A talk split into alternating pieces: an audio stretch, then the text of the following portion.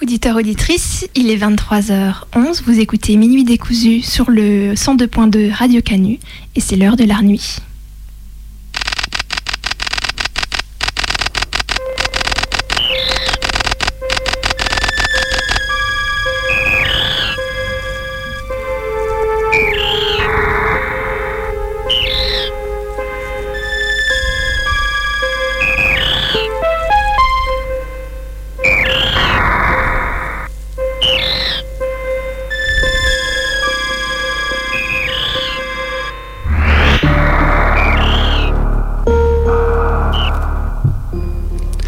Cette semaine, l'art nuit s'envole.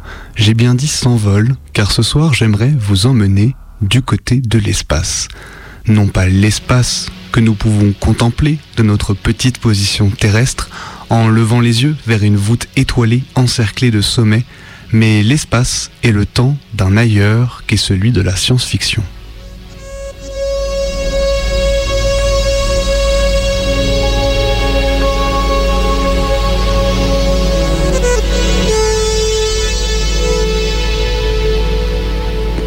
Un art délicat de suspension de l'incrédulité qui nous permet à la fois de nous projeter, de nous identifier, voire de rêver à d'autres mondes possibles.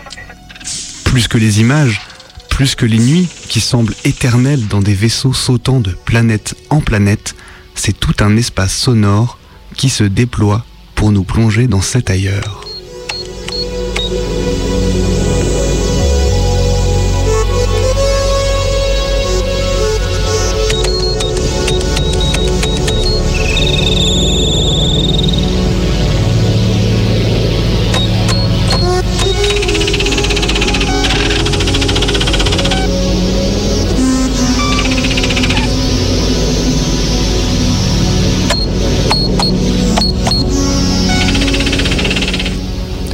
J'ai longtemps nourri une fascination pour ces univers lointains, que ce soit par le biais du cinéma ou du jeu vidéo, tant ils m'ont happé par leurs ambiances atypiques, devenant des sortes de nuits sonores où la suspension de tout vraisemblable dépasse les images pour se porter sur le son.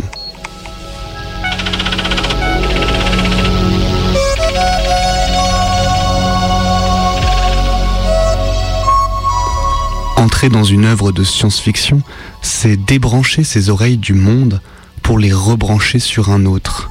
Un monde fait de sons difformes, à la fois monstrueux et pourtant tant travaillés, tantôt sursaturés ou se perdant dans des échos infinis.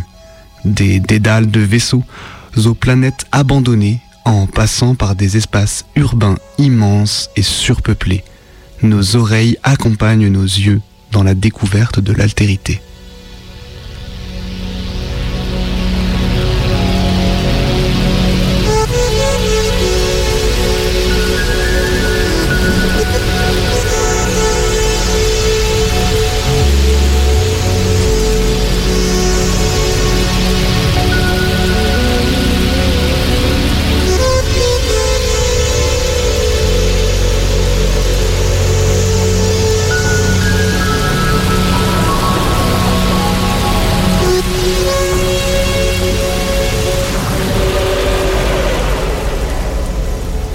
Cette nuit sonore de la science-fiction, il s'agit bel et bien de la créer, et pour ce faire partir de l'existant pour faire advenir des sons nouveaux, en bidouillant, en transformant avec l'imagination.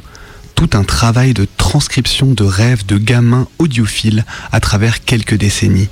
Les paysages sonores de la SF se construisent sur une montagne d'autres défigurations de sons, avec des modifications plus ou moins fines, de la subtilité d'une profondeur de basse à la réinvention d'artefacts sonores, des claviers furistes aux écrans virtuels.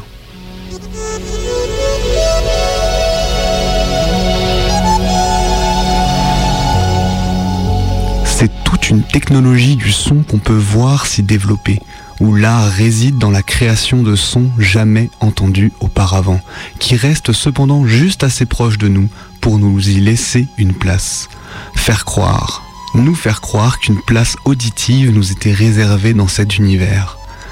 Nous laisser entendre qu'on pourrait s'y déplacer, s'y orienter à l'ouïe, que cette porte sur laquelle on appuie fera un bruit en s'ouvrant, que ces myriades de boutons déclencheront un concerto de bip à la signification obscure, un emboîtement sonore suscitant tantôt la fascination par la luxuriance des environnements, tantôt l'angoisse par la solitude froide d'un vaisseau abandonné.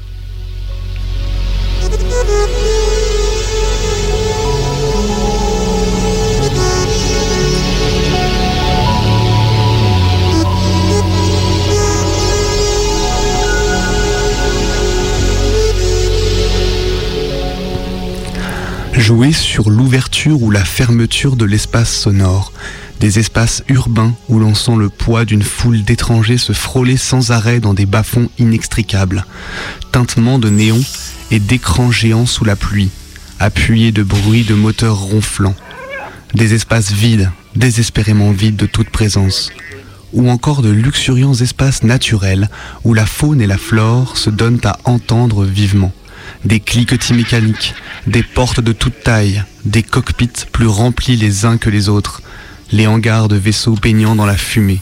Le paysage sonore de la science-fiction prédispose notre place dans la fiction, partagée entre minimalisme et exubérance.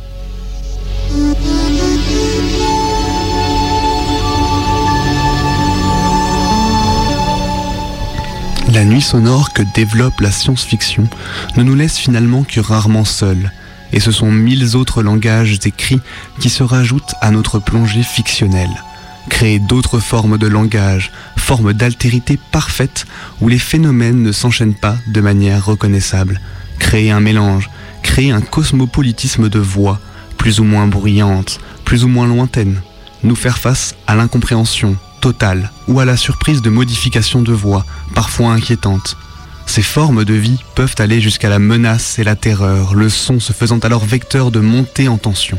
Un cri, un bruit qui se répercute en écho sur les parois d'un bâtiment, d'une grotte, ou tapis dans l'ombre d'une forêt lunaire.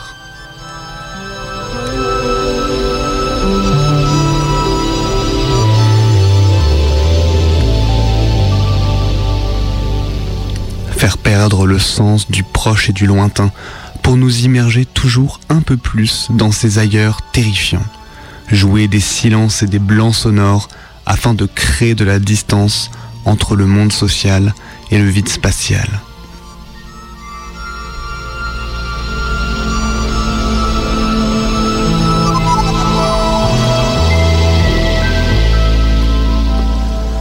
La science-fiction m'a toujours porté autant par ses images que par le son.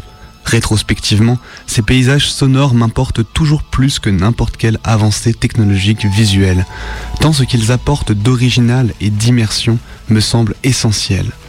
J'ai toujours une fascination pour le fourmillement sonore de la SF et la liberté de création à laquelle elle pouvait s'apparenter dans la constitution d'ambiances alternatives au monde que nous connaissons.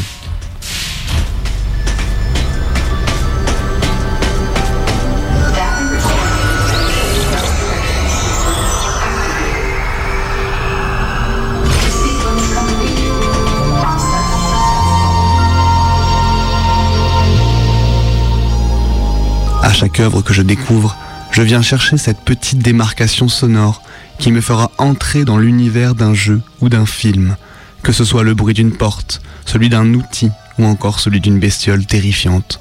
Je n'ai jamais été autant plongé dans cet univers qu'à travers ce type d'ambiance, tantôt fascinante, tantôt extrêmement angoissante. La science-fiction me semble finalement autant être une nuit sonore que ces œuvres ont transformé les miennes en aventure.